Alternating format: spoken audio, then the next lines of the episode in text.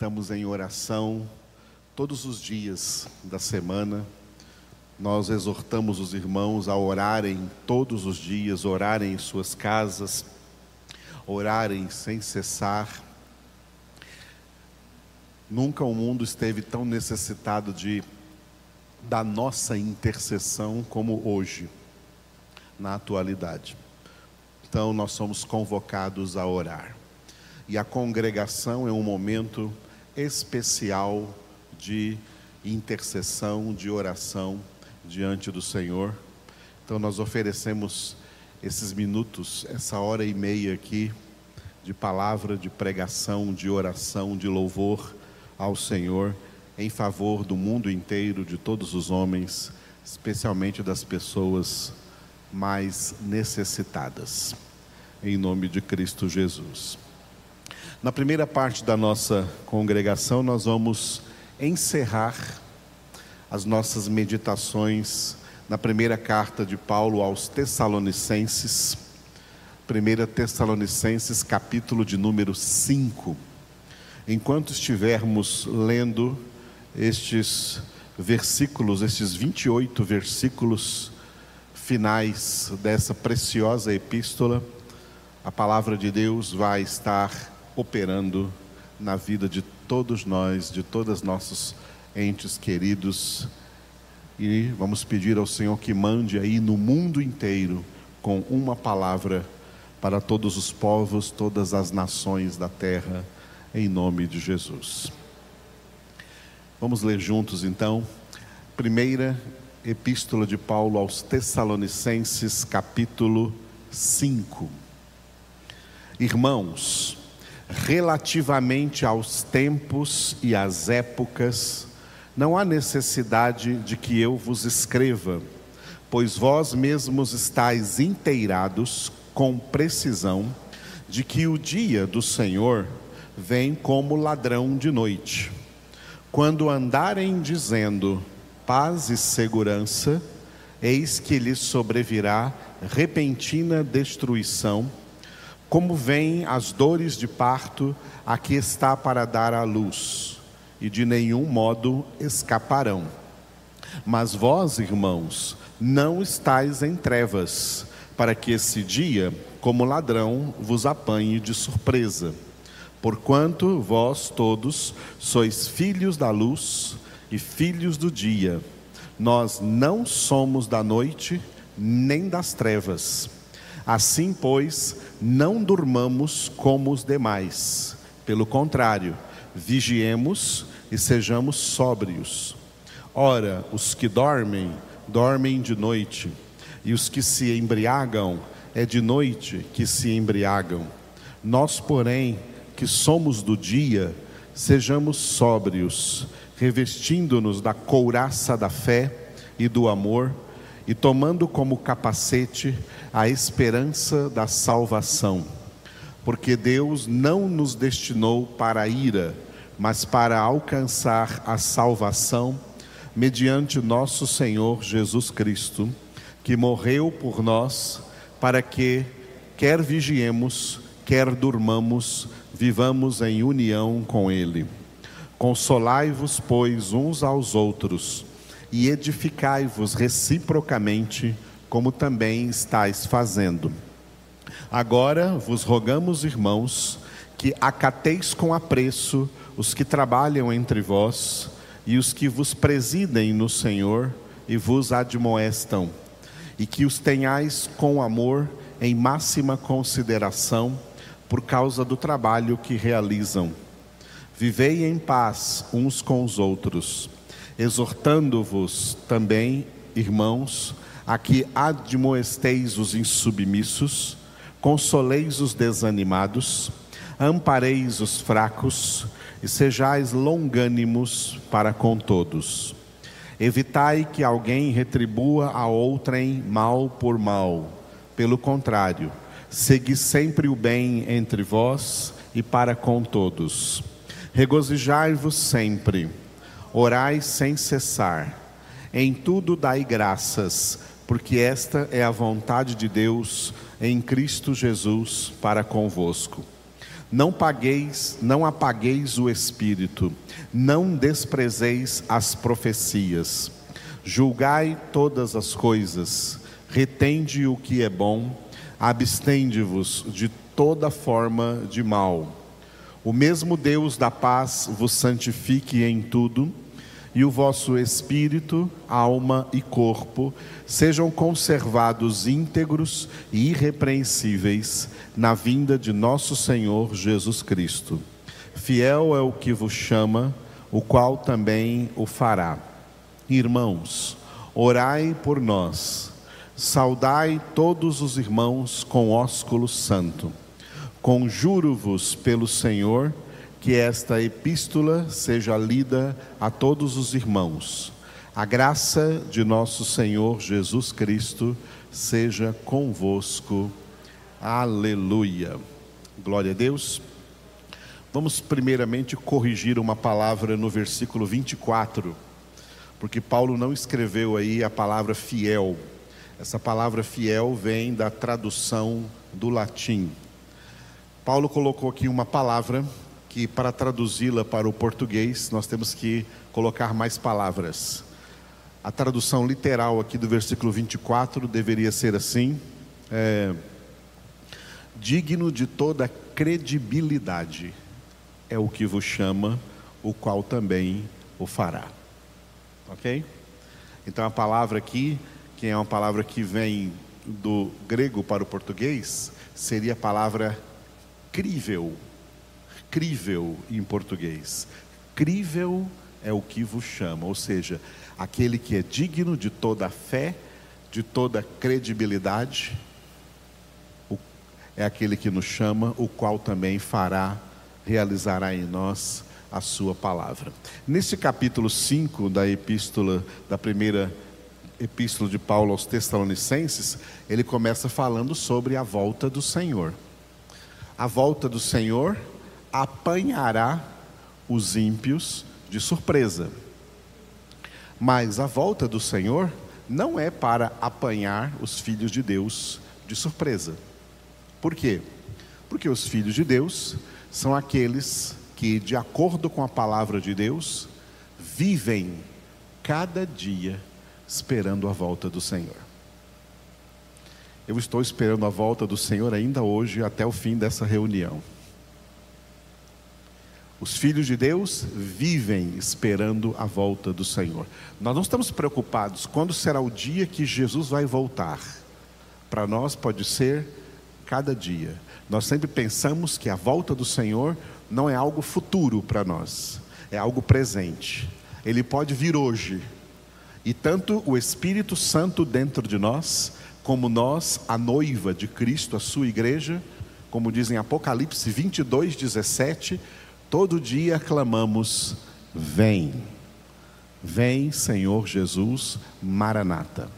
Então, Paulo está dizendo que os ímpios serão apanhados de surpresa com a vinda do Senhor. Nós não. Se algum crente for apanhado de surpresa, é porque ele não estava sendo crente. O crente está sempre preparando-se, sempre desejando, sempre orando, sempre ansiando pela volta do Senhor a cada dia da sua vida. Aleluia. É, é, essa é a nossa postura diante desta profecia bíblica escatológica que há de cumprir-se a volta de Cristo Jesus. Tudo o que a Escritura, lá no Antigo Testamento, profetizou sobre a primeira vinda de Jesus, se cumpriu ao pé da letra. E tudo o que a Escritura, portanto, profetiza acerca da segunda vinda de Jesus, também se cumprirá ao pé da letra. Essa é a palavra de Deus, viva e eficaz. O que nós, como filhos, temos que fazer? Meditar na palavra do Senhor de dia e de noite e vislumbrar o cumprimento de todas as suas promessas em nossas vidas em Cristo Jesus.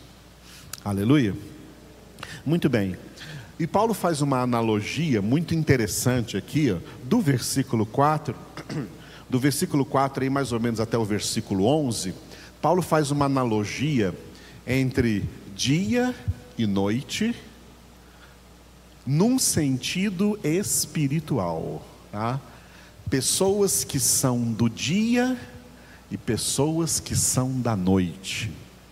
Os ímpios, os não convertidos, as pessoas que não são de Deus, são pessoas da noite. Os filhos de Deus são pessoas do dia. São pessoas do dia. E é muito interessante o que Paulo, o que Paulo diz aqui assim, ó. É, a partir do versículo 4, leiam novamente, leiam novamente comigo, né? Leiam novamente comigo a partir do 4, ok? Até o 11, do 4 ao 11. É muito importante esse texto, então leiamos juntos. Mas vós, irmãos, não estáis em trevas, para que esse dia como ladrão vos apanhe de surpresa. Porquanto vós todos sois filhos da luz e filhos do dia. Nós não somos da noite, nem das trevas. Assim, pois, não durmamos como os demais, pelo contrário, vigiemos e sejamos sóbrios. Ora, os que dormem, dormem de noite e os que se embriagam, é de noite que se embriagam. Nós, porém, que somos do dia, sejamos sóbrios, revestindo-nos da couraça da fé e do amor, e tomando como capacete a esperança da salvação, porque Deus não nos destinou para a ira, mas para alcançar a salvação mediante nosso Senhor Jesus Cristo, que morreu por nós para que, quer vigiemos, quer durmamos, vivamos em união com Ele. Consolai-vos, pois, uns aos outros e edificai-vos reciprocamente, como também estáis fazendo. Aleluia. Não somos da noite, não somos das trevas, somos do dia, somos da luz. Dia e noite aqui, trevas e luz, são colocados como coisas diametralmente opostas. Quem é de Deus é exato oposto de quem não é de Deus. O comportamento de quem é de Deus tem que ser o obrigatoriamente o extremo oposto daqueles do comportamento daqueles que não são de Deus. É isso que Paulo está colocando aqui. Porque Deus vê tudo, vê a todos e sonda a todos. Portanto, somos da luz. Os que são da luz, eles não são destinados por Deus para a ira, como está no versículo 9, porque Deus não nos destinou para a ira, mas para alcançar a salvação mediante nosso Senhor Jesus Cristo. A salvação é para aqueles que são do dia, é para aqueles que são da luz, filhos da luz e não mais filhos das trevas. E aí Paulo traz uma série de, de aconselhamentos, de conselhos, de diretrizes, de orientações, a partir do versículo 12, né? Uma lista, uma lista aqui de coisas boas que nós, como filhos da luz, filhos do dia, praticamos, ok?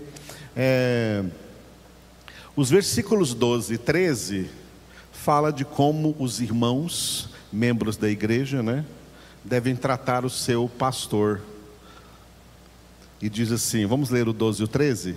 Agora vos rogamos, irmãos, que acateis com apreço os que trabalham entre vós e os que vos presidem no Senhor e vos admoestam, e que os tenhais com amor, em máxima consideração, por causa do trabalho que realizam. Vivei em paz uns com os outros. Acerca disso eu devo dizer para vocês o seguinte, né?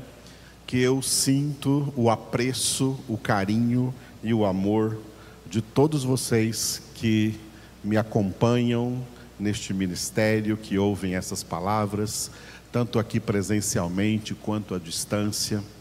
Eu nunca senti nenhum de vocês assim, é, frios para comigo. Eu sempre senti vocês como pessoas que têm apreço para comigo, como homem de Deus, como servo de Deus, como ministro de Deus.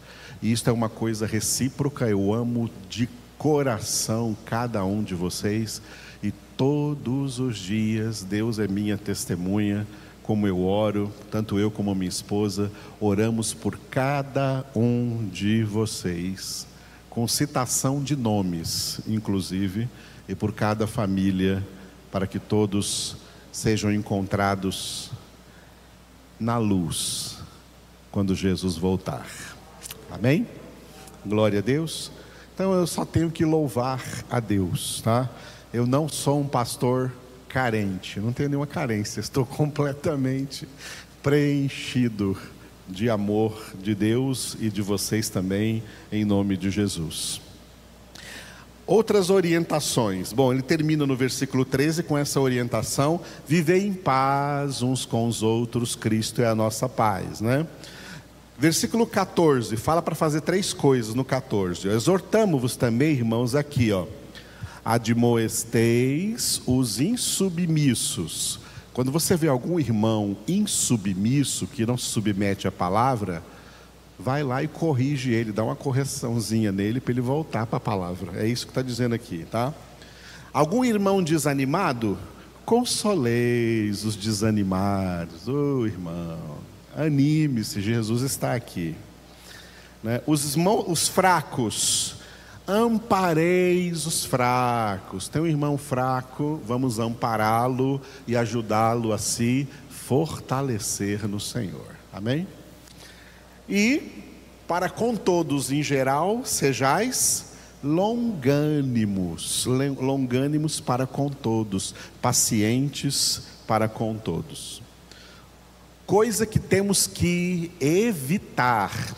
A Bíblia Sagrada é tão perfeita que ela nos fala das coisas que devemos fazer e também nos fala das coisas que devemos evitar. Aqui é uma delas, o versículo 15: Evitai que alguém retribua a outrem mal por mal.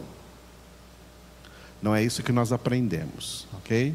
Nós não pagamos o mal com o mal, nós pagamos o mal com o bem, porque nós somos alcançados pelo maior bem de Deus em nossas vidas, Cristo Jesus. Olha o bem que nós recebemos de Deus. Então, que mal nós temos que fazer para alguém? Nenhum. Olha o bem que nós recebemos de Deus, tá? Pelo, por isso, pelo contrário, segui sempre o bem entre vós e para com todos.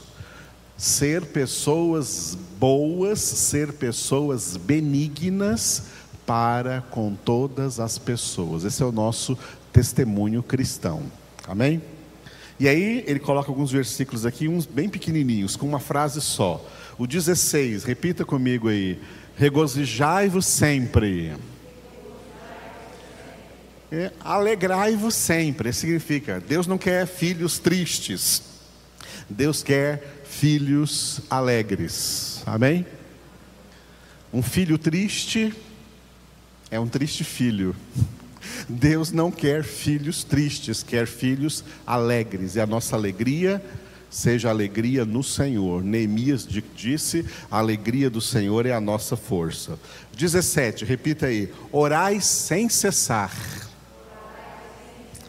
Em grego, Paulo escreveu assim: a dialeiptos proselreste. Ele não colocou o verbo orai no imperativo, ele colocou no particípio, indicando uma ação contínua, orando continuamente. Foi isso que Paulo colocou no original. Orando, que nós temos que viver orando continuamente. De acordo com a doutrina do Senhor Jesus, a oração é um dos elementos da nossa vigília. Vigiai e orai para que não entreis em tentação. Quem não ora, não vigia, acaba entrando em tentação e caindo. Então, ora e vigia para que não entre em tentação. Por isso, orai sem cessar. O 18: Em tudo dai graças, porque esta é a vontade de Deus em Cristo Jesus para convosco. Olha só, nessa mesma carta, 1 Tessalonicenses, o apóstolo Paulo né, faz duas definições da vontade de Deus. A primeira foi a que nós vimos de manhã no capítulo 4, capítulo 4, versículo 3. Pois esta é a vontade de Deus, a vossa santificação.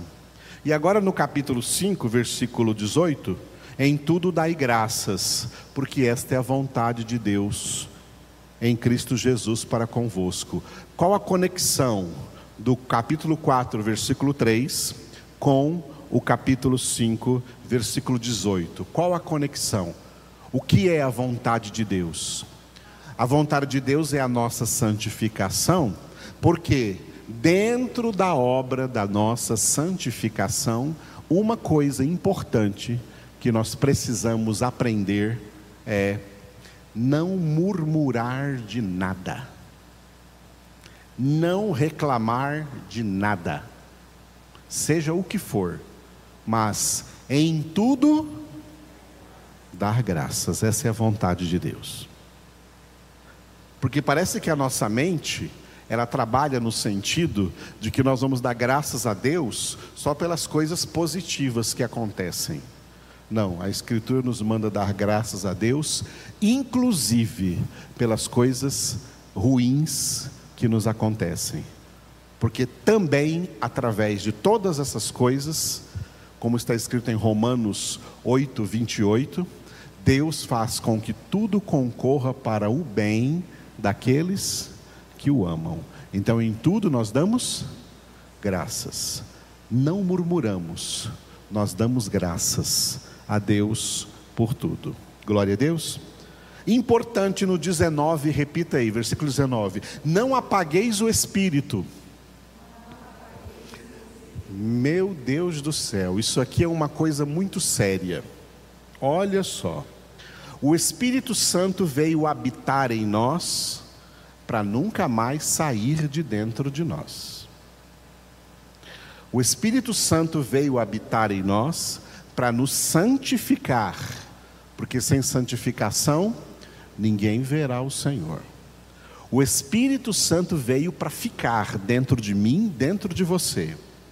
E aí Paulo disse lá para os Efésios, na carta aos Efésios, Paulo disse assim: olha, não entristeçais o Espírito Santo de Deus, no qual fostes selados para o dia da redenção. Como nós entristecemos o Espírito? Pecando. O pecado entristece o Espírito Santo que habita dentro de você. Porque às vezes as pessoas não veem você pecando, mas o Espírito Santo está dentro de você e vê. E ele fica triste. Agora, se você permanecer no pecado, vai chegar um dia que uma coisa terrivelmente trágica vai acontecer. O Espírito Santo vai sair de você. E se ele sair de você, não tem volta, você está perdido. Você caiu em apostasia, em pecado sem perdão, você pecou contra o Espírito Santo e você desobedeceu. Aqui o versículo 19 que diz: Não apagueis o Espírito. O Espírito será apagado da sua vida, e isso significa perda de salvação. Eu conheço muita gente que já fez isso. Tem gente, inclusive, que já foi da nossa congregação e já fez isso está na perdição e não tem restauração para essa pessoa. Está perdida. E a Bíblia diz em 1 João 5 que não adianta nem sequer orar mais por essa pessoa. Não ore mais por ela. Diz a Bíblia. Sério, não é? Então repita: não apagueis o espírito. E aí, o, do 20 ao 22 é acerca de profecias, né? Profecias. Não desprezar as profecias, julgar, ficar com o que é bom e separar o que é mal. Isso é uma lição sobre o dom de profecia que está mais elaborada em 1 Coríntios capítulo 14. Esse dom existe, mas ele existe para dentro da congregação e tem que ser analisadas essas profecias. Tem muita gente dando profetada por aí afora, profecias falsas, profecias de bajulação, e isso não procede de Deus. E eu quero encerrar esse capítulo, né? Passei um pouquinho do nosso tempo aqui, dessa primeira parte, com o versículo 23, porque esse versículo 23, ele é um daqueles versículos da Bíblia que resumem a Bíblia toda. Tem versículos na Bíblia que resumem tudo o que Deus na Bíblia queria dizer para nós. Esse aqui é um deles. Quando Paulo fala assim, ó, o mesmo Deus da paz vos santifique em tudo. Vos santifique em quê? Tudo. E que o vosso espírito, alma e corpo sejam conservados íntegros e irrepreensíveis na vinda de nosso Senhor Jesus Cristo. Aleluia. A palavra fala por si só. Fique de pé então e oremos juntos. Senhor, nós estamos na tua presença para buscar nessa congregação, nessa noite, a tua face, o teu amor, a tua verdade, a tua santidade.